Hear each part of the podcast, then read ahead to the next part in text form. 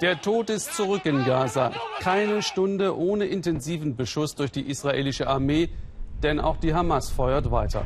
Keine Stunde ohne Tote und Verletzte. Verzweifelte Menschen, überforderte Rettungskräfte und überfüllte Leichenhäuser. Vor allem die palästinensische Zivilbevölkerung leidet. Viele Kinder unter den Opfern und es scheint, als würden die Kämpfe derzeit noch an Grausamkeit zunehmen. Herzlich willkommen zum Weltspiegel. Es fällt schwer, ein freundliches Gesicht aufzusetzen, solange Menschen im Krieg sterben.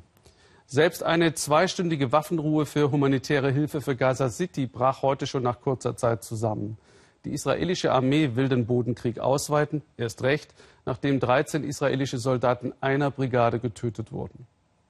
Zehntausende Palästinenser haben sich unterdessen in UN-Lager geflüchtet. Wo sollen sie sonst hin? Die Grenzen zum Gazastreifen sind rundherum geschlossen. Aus dem bombardierten Stadtteil Sajaya in Gaza City flohen die Menschen zu Fuß. Auch Reporter und Techniker arbeiten unter großer Gefahr. Kameramann Rami Abed konnte für Korrespondent Markus Roche eine Familie bei ihrer Flucht begleiten. Fahrt durch zerstörtes, zerbombtes Gebiet. Gaza-Stadt, es ist Krieg. Im Hintergrund feuert pausenlos die israelische Armee. Und das seit jetzt 13 Tagen. Zerstörung, wohin man schaut, Menschen, die nicht wissen, wohin sie sollen. In diesem Haus wohnten acht Familien. Dann schlug eine Bombe ein. Es gab eine riesige Explosion. Ich wusste nicht, was ich machen soll. Barfuß bin ich nach draußen gelaufen. Nichts habe ich mitgenommen, wollte nur mich und meine Familie retten. Auch heute Morgen wieder fliehen die Menschen. Vor allem aus Satchair, einem Vorort von Gaza-Stadt. Satchair ist am Morgen bombardiert worden. Mindestens 60 Menschen sollen getötet worden sein. Während pausenlos die Sirenen der Krankenwagen heulen, versuchen die Menschen das Nötigste einzupacken. Die Großfamilie Speta ist seit Stunden unterwegs, zu Fuß in der Sommerhitze. Es ist Ramadan, der Fastenmonat. Essen und Trinken ist verboten. Panik und Verzweiflung sind bei den Spetas zu spüren. Die ganze Nacht wurde geschossen. Wir haben gewartet, bis es hell wurde. Dann sind wir geflohen.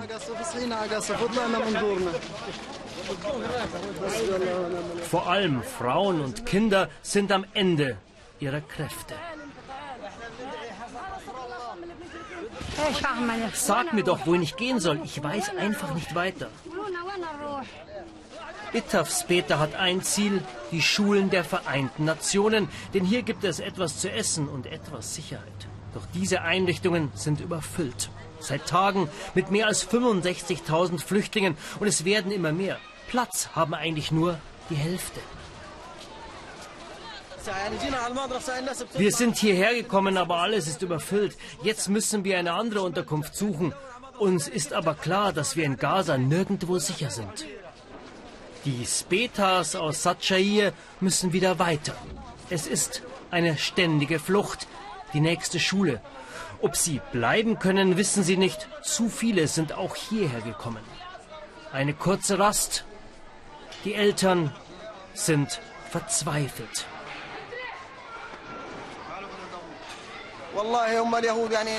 Ich hoffe, dass die Araber und die Europäer sich schnell einmischen.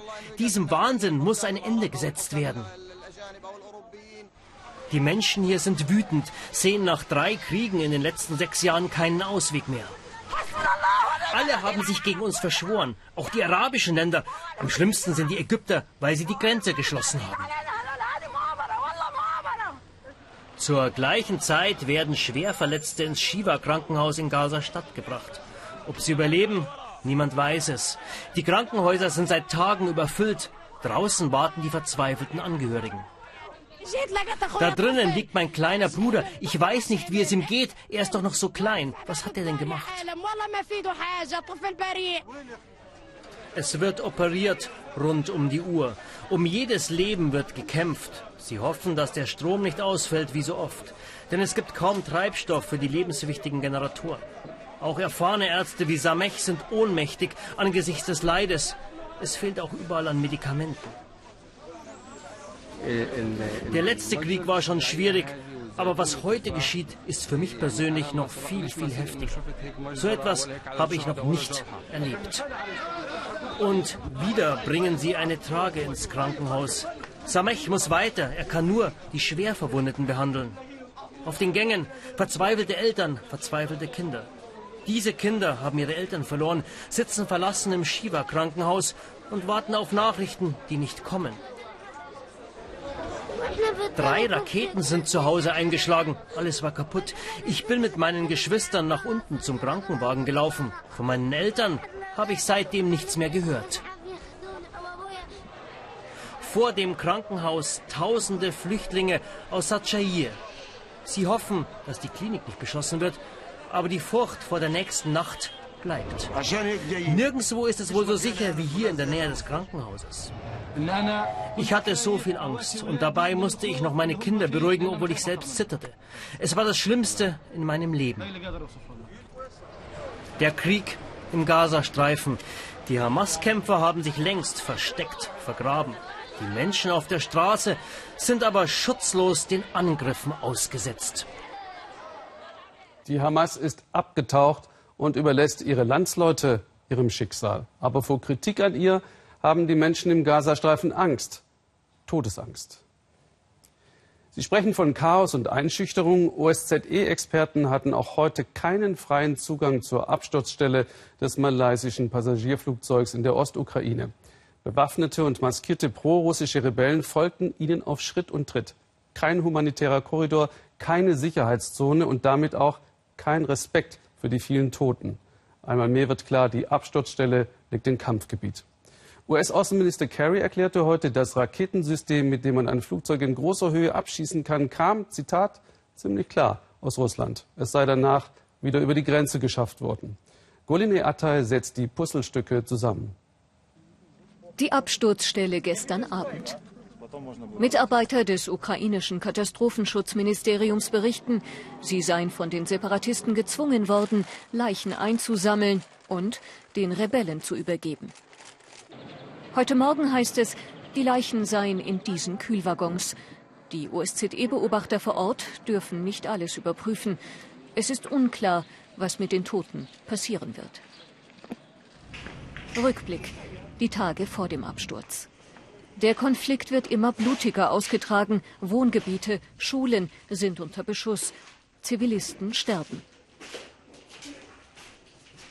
Zwei ukrainische Militärmaschinen werden abgeschossen. Die Ukraine beschuldigt erstmals direkt die russischen Streitkräfte. Außerdem sollen aus russischem Territorium Raketen abgefeuert worden sein. Immer mehr Belege für eine angebliche russische Hilfe werden präsentiert. Eine Drohne ohne Aufschrift, deren Fallschirm aber in Moskau hergestellt sein soll. Bilder von Militärgerät in einer russischen Grenzstation, stolz fotografiert von einem russischen Grenzbeamten. Und schließlich Boden-Luft-Raketen vom Typ Buk in den Händen der Separatisten. Er hat früher genau solche Flugabwehrsysteme bedient. In Kiew treffen wir Alexander Stetsenka, Generaloberst und früher stellvertretender Verteidigungsminister der Ukraine. Ein Jahr habe er trainiert für dieses System, erklärt er. Wir fragen, kann das Radar eigentlich Maschinen voneinander unterscheiden? Nein, der, der das bedient, der sieht einen Punkt, sonst nichts auf einem grünen Bildschirm einen kleinen Streifen, der sich bewegt. Das Ziel wird berechnet, Höhe, Entfernung, Koordinaten, sonst nichts.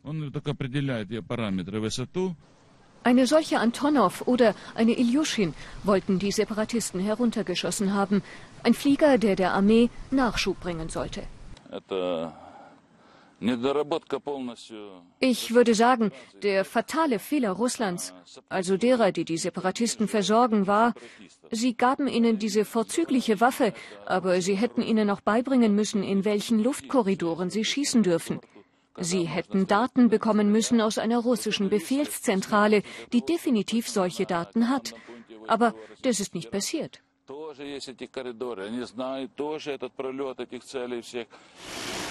In den ersten Julitagen fliehen die Separatisten aus ihrer Hochburg Slawiansk Richtung Donetsk. Sie lassen hunderte Waffen zurück. Die Stimmung ist gereizt. Bei einem Treffen mit einem Unterstützer aus Moskau beklagen sich die Aufständischen über mangelnde Unterstützung. Der Kontaktmann aus Russland, offiziell ein Politologe, ist enttäuscht über die Verluste, verspricht aber bessere Waffen. Tage später wird er zugeben, die Rebellen würden über Buk-Raketen verfügen. Der Kreml benutzt die Rebellen nur, sagt Mark Galeotti, Sicherheitsexperte in Moskau. Moskau hatte nie Kontrolle über die Separatisten. Das ist das Interessante. Es beschloss, diesen Krieg billig zu führen. Man hat über dritte Parteien gearbeitet. Man erlaubte fast jedem Querulanten und Nationalisten über die Grenze zu gehen und sich anzuschließen. Es gab da keine alles verbindende Ideologie, keine effektiven Kommandostrukturen.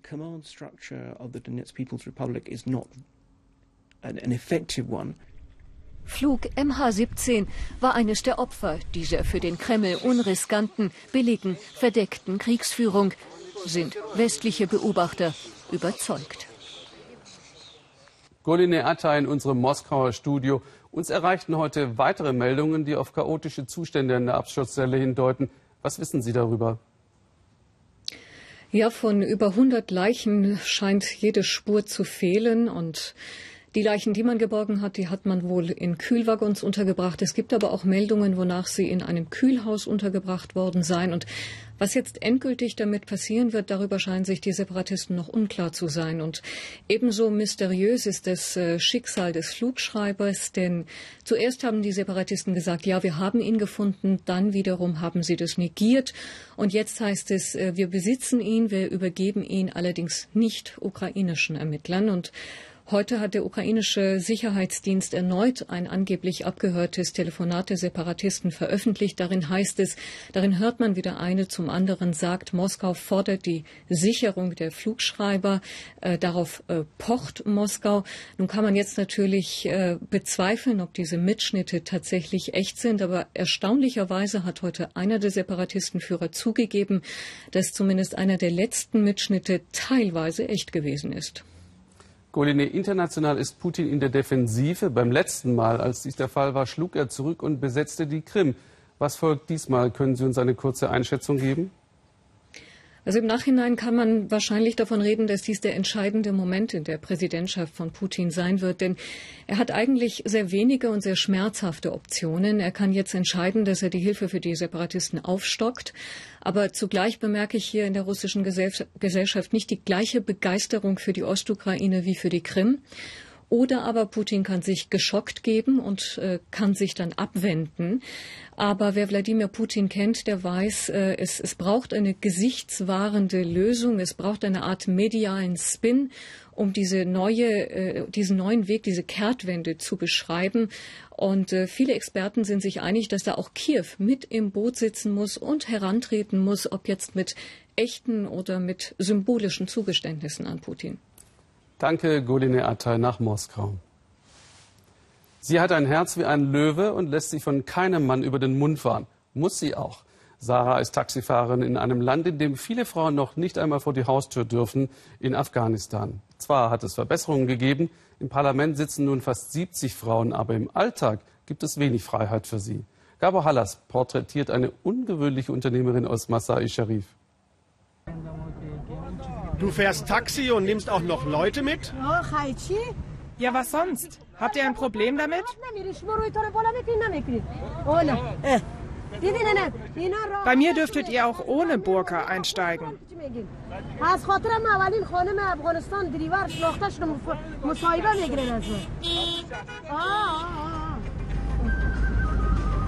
Sarah ist weder schüchtern noch leise. Sie fürchtet keinen Mann. Sarah lenkt ihr Taxi durch Masai Sharif in Afghanistan. Wo die meisten Frauen nicht am Steuer, sondern zu Hause sitzen.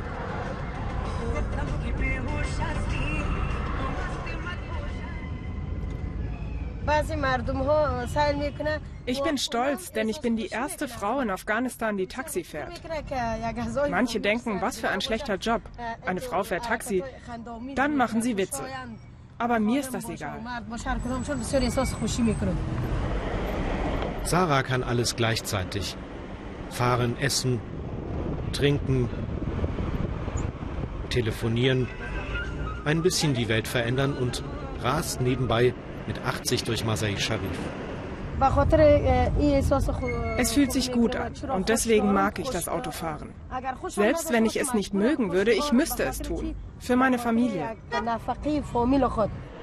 Sarah lebt ohne Mann, verdient ihr Geld mit dem Taxi. Umgerechnet 7 Euro pro Tag. Auf der Rückbank geht es eng zu. Sarahs Schwester und Freundin drängeln sich. Gerade Frauen fühlen sich bei Sarah sicher. Ihre Art ist auch ein wenig ansteckend. Wenn sie dabei ist, sprechen die Frauen frei und offen, ungewöhnlich in Afghanistan.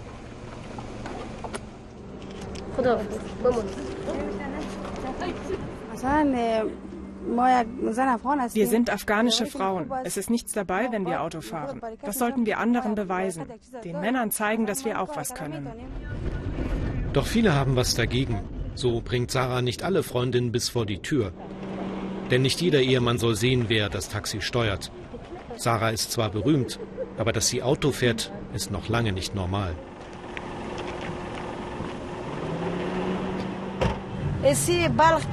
Einmal stieg eine Frau in mein Taxi. Ihr Gesicht war total verhüllt. Ich habe nichts gesagt. Schließlich war ihr Mann dabei. Die Frau wollte dann bezahlen. Erst dann sah sie mich und sagte, oh eine Frau, wo ist denn dein Fahrer? Sie hatte gar nicht bemerkt, dass ich gefahren bin. Sarahs Kollegen, ausschließlich Männer, irritierte Männer. Wer ist diese laute Frau? Aber sie bewundern sie auch. Und heute machen sich die Männer auch Sorgen. Denn Sarah ist müde und ihr Taxi ist es auch. Das Auto will nicht mehr. Starte! Es geht nicht. Kein Benzin im Tank. Das wäre ja zu einfach. Daran liegt es schon mal nicht. Ein kaputtes Auto, das kann Sarah jetzt gar nicht gebrauchen. Aber was ist nur los? Man ist sich nicht einig. Nimm den Strom direkt von der Batterie. Dann klappt es.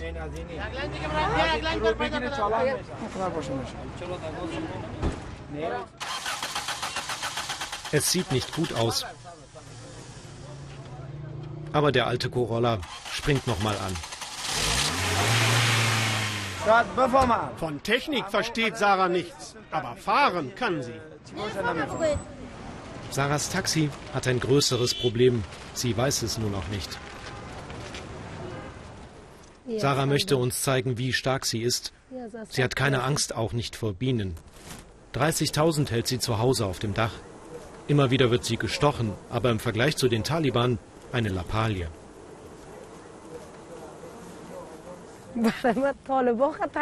Die Taliban sind gefährlich. Wenn dich eine Biene sticht, geht es vorbei. Aber schlagen dich die Taliban zusammen, bleibt der Schmerz für immer. Die erlauben uns doch nicht einmal auf die Straße zu gehen. In der Stadt sagen sie, Sarahs Mann sei von den Taliban getötet worden. Sie aber sagt, sie sei nie verheiratet gewesen und die Kinder seien adoptiert. Irgendwas kann nicht stimmen. Aber nach früher Fragen, das erlaubt sie nicht. Sie muss Schlimmes erlebt und sich als starke Sarah neu erfunden haben.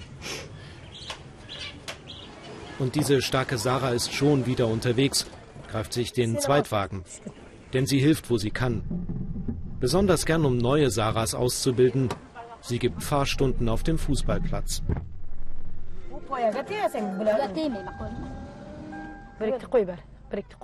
Du musst die Bremse loslassen. Langsam.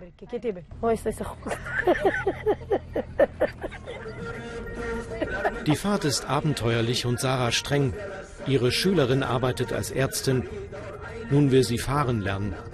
Heute ist ihre zweite Stunde.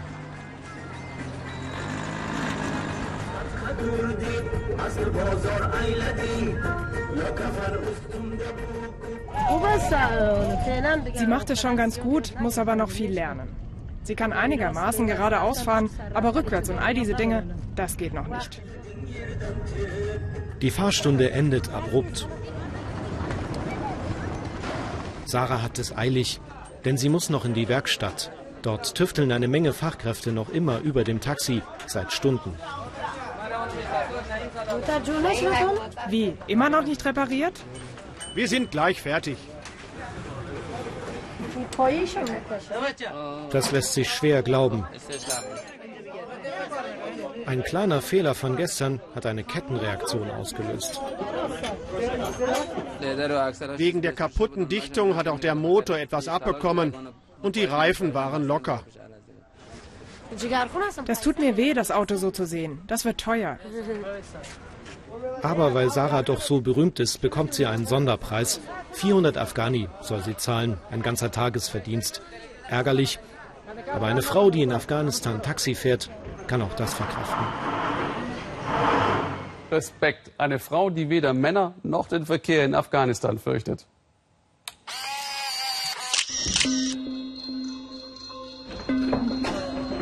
Hola. Und auch Annette Leiterer beweist Mut, folgt ihrer Nase und entdeckt, was die eher wortkargen Schweden völlig aus dem Häuschen bringt. Die Schweden haben so viel frischen Hering, dass es mir ein absolutes Rätsel ist, weshalb sie mit Begeisterung vergammelten Hering essen. Der kommt traditionell von der Insel Ulföen an der Ostküste von Mittelschweden. Surströmming heißt der Gammelfisch und gärt in Fabriken auf dem Festland oder eben hier im Bootshaus bei Ruben Matzen und Ulf Ögren. Der Gärvorgang hat Folgen.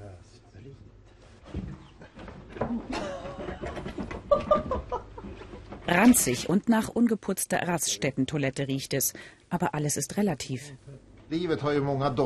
Das Leben kennt doch viele Düfte. Die getragenen Socken von der Familie zum Beispiel. Aber wer etwas liebt, kann das doch aushalten. Und ich liebe Surströmming. Strömming ist ein fettarmer Hering. Er schwimmt im Mai hier vorbei, wird gefangen, geköpft und fault dann bis August in Salzlake. Als Salz noch teuer und knapp war, kamen die Schweden auf diese Idee mit der Lake und dann auf den Geschmack. Man lernt es mit der Zeit. Es gibt ja auch andere Gerichte, bei denen man lernen muss, dass man sie essen kann. Okay. Salt. Ett fyrfaldigt lever, hon lever. Hipp, hipp! Hurra, hurra, hurra, hurra! Am Anfang geht es, weil es wahnsinnig salzig ist. Und so richtig. So faulig wird es erst später im Mund. Es hat auch was von, von so einer. von so einem Flüssigkleber. Die Milchsäure im Fisch tötet Fäulnisgifte und der Schnaps hinterher alles weitere. Schwer zu sagen, was den beiden besser schmeckt. Ich soll den Surströmming noch klassisch schwedisch probieren. Im Restaurant müssen wir den Fisch aber abseits von anderen Gästen essen, wegen des Duftes der Delikatesse. Hola. Wenn ich diesen Geruch spüre, da kriege ich richtig Appetit. Lisbeth kommt aus der Gegend, isst Surströmming seit sie zehn ist. Gerne mit Kartoffeln, Creme fraiche, Zwiebeln und Tomaten auf Knäckebrot.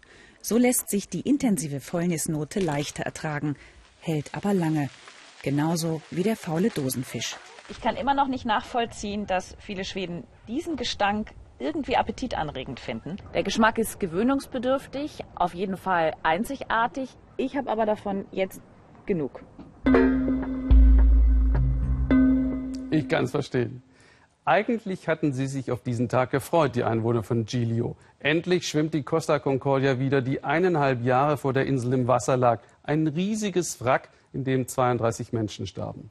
Die Einwohner hoffen, dass das Kreuzfahrtschiff, sie nennen es den Schandfleck, nun ohne weitere Verzögerungen vor der Insel Giglio verschwindet und zur Verschrottung in einen italienischen Hafen abgeschleppt wird. Doch kaum ist die Bergung gelungen, erzählt Mike Lingenfelser, gibt es Streit auf Giglio. Zum ersten Mal sehen wir heute Morgen den Bug des Wracks aus dem Wasser ragen. Über sechs Meter ist die Costa Concordia bis jetzt wieder aufgetaucht. Die Hälfte ist geschafft. Aus dem Schiffsinneren sind neue Bilder aufgetaucht. Sie zeigen eine gespenstische Atmosphäre, wie auf einem Geisterschiff. Wenn das Wrack endlich weg ist, wartet schon der nächste Knochenjob auf die Bergungsspezialisten. Tief unten liegt noch ein weiterer, tonnenschwerer Stahlkoloss.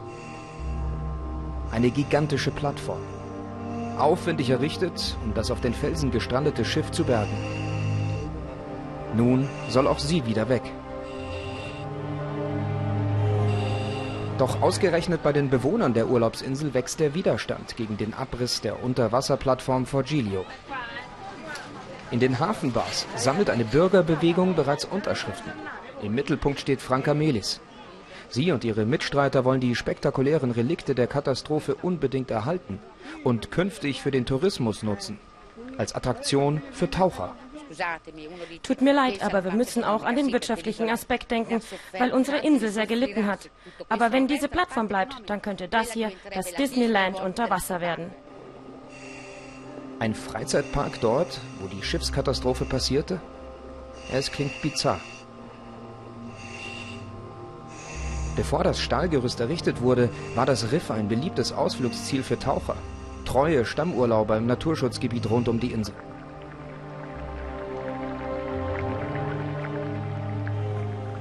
Doch nach der Havarie kamen nur noch tauchende Bauarbeiter, hämmerten Dutzende Stahlpfeiler in den Granitfelsen und versenkten so viele Zementsäcke als Stütze für das Wrack, dass man eine Kleinstadt damit hätte bauen können. Das alles wieder abzureißen, ein erneuter Eingriff in die Unterwasserwelt. Das wäre ein enormer Schaden, die Plattform zu entfernen. Denn Flora und Fauna dort unten haben sich gerade wieder erholt, nachdem die Costa Concordia die Unterwasserwelt zerstört hatte. Auch deshalb sammelt sie Unterschriften gegen die geplanten Abrissarbeiten der Plattform. Doch nicht jeder ist davon begeistert. Es gibt auch Gegenwind, wie dieser Giliese unmissverständlich deutlich macht.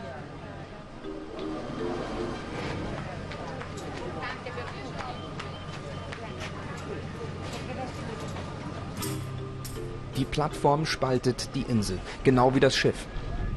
Mit der Bergung wurde im Hafen von Giglio Profit und auf der anderen Seite der Insel Verlust gemacht, wie hier in Campese. Unterwegs mit Tauchlehrer Aldo Bafigi. Seit die Costa Concordia vor Giglio liegt, sind viele Gäste ferngeblieben.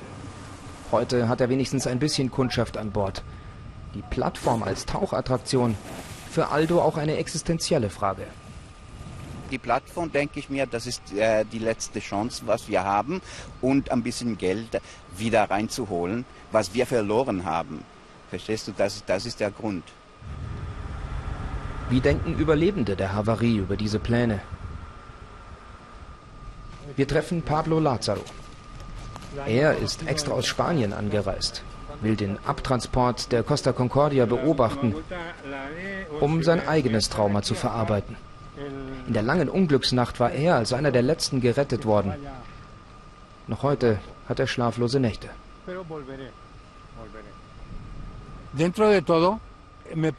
Ich hätte auch sterben können. Ich war dort. Ich fühle mit den Angehörigen der Toten, denn ich habe denselben Horror durchlebt. Ich finde es morbide, wenn mit so einer Plattform jemand Geld verdient. Auch der Umweltminister macht bei seinem Besuch auf der Insel deutlich, so wie mit der Reederei vereinbart, muss alles wieder weg, auch die Plattform. Und auch Gilius Bürgermeister schwenkt auf die Seite der Plattformgegner ein. Wir treffen ihn an der Hafenmole.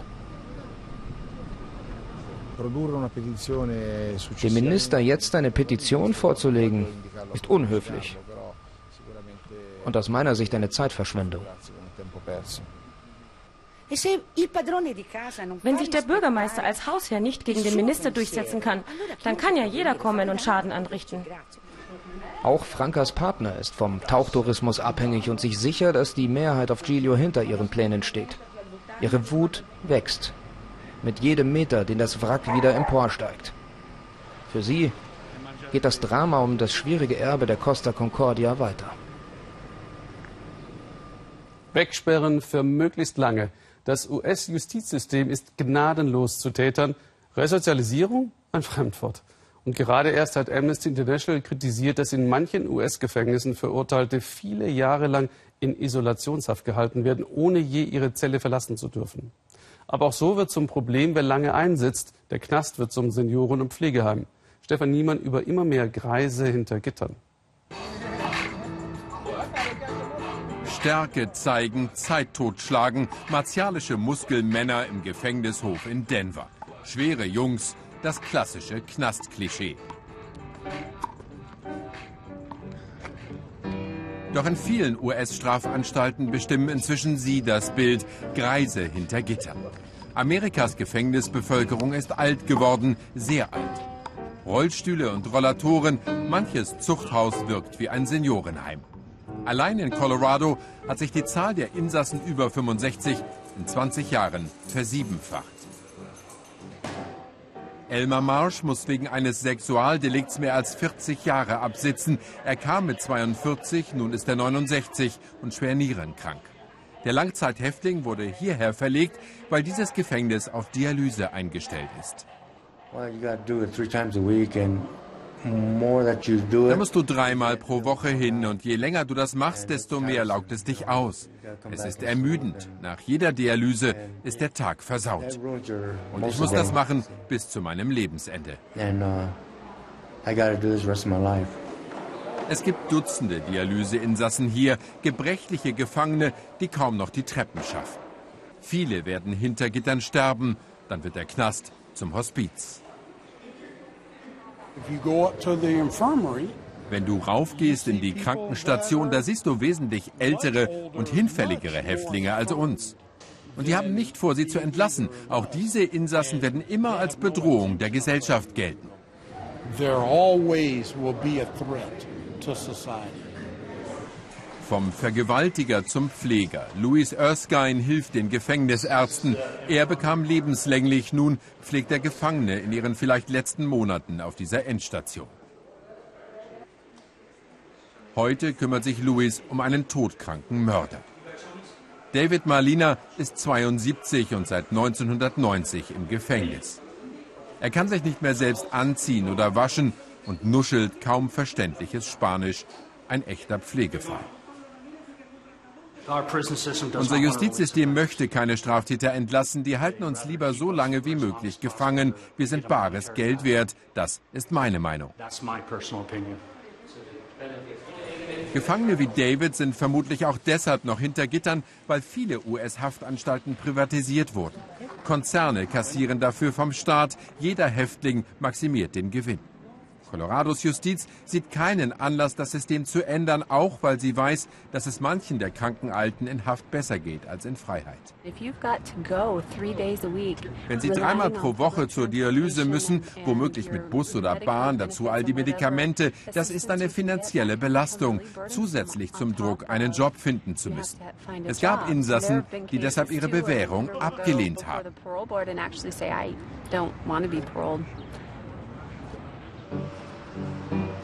Keine Gnade für Verbrecher, lange Haftstrafen selbst für Kleinkriminelle. Amerikas Bestrafungskultur hält nichts von vorzeitigen Entlassungen. So musste James Taylor 83 werden, bevor er die Wachtürme hinter sich ließ und wieder raus durfte, jenseits des Stacheldrahts.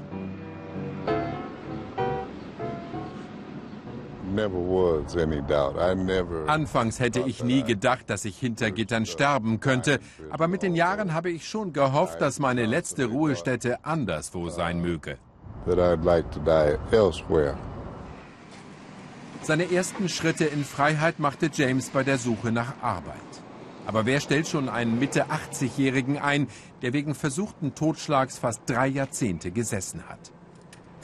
Eine kleine Kosmetikfirma gab dem studierten Ex-Knacki dann doch eine Chance. Er füllt Shampooflaschen ab, sechs Stunden am Tag, fünf Tage die Woche. Für seine Arbeit bekommt James kleines Geld und großen Respekt. Wie der sich angepasst hat, irre. Ein toller Erfolg, dass er das geistig und körperlich geschafft hat.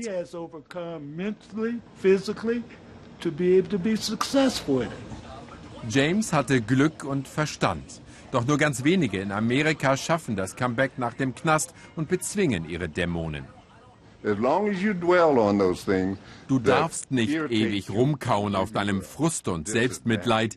Du bringst es zu nichts, wenn du dauernd rumjammerst.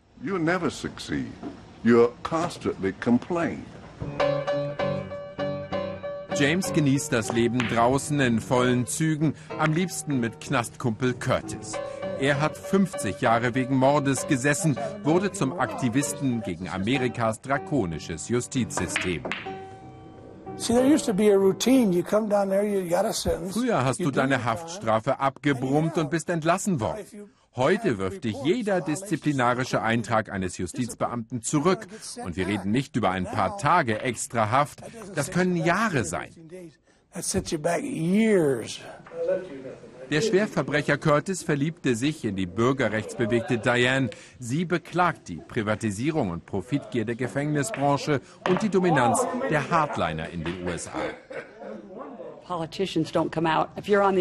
Unsere Politiker wollen wiedergewählt werden und nicht schwach wirken, sagen also lieber nicht öffentlich, dass wir zu viele Langzeitgefangene haben, die uns viel kosten, aber eher nicht mehr gefährlich sind. Ich sehe nicht, wie sich diese Kultur ändern könnte. In Denvers Gefängnis dreht sich mehr um Kranke und Sterbende als um Resozialisierung. Immerhin, sie bieten Computerkurse an, auch für all die hier in die Jahre gekommenen Schwerverbrecher, die wie Elmer Marsh auf Haftschonung oder auf Bewährung hoffen. Wenn ich entlassen werde, könnte ich sogar selbst Rechnungen schreiben.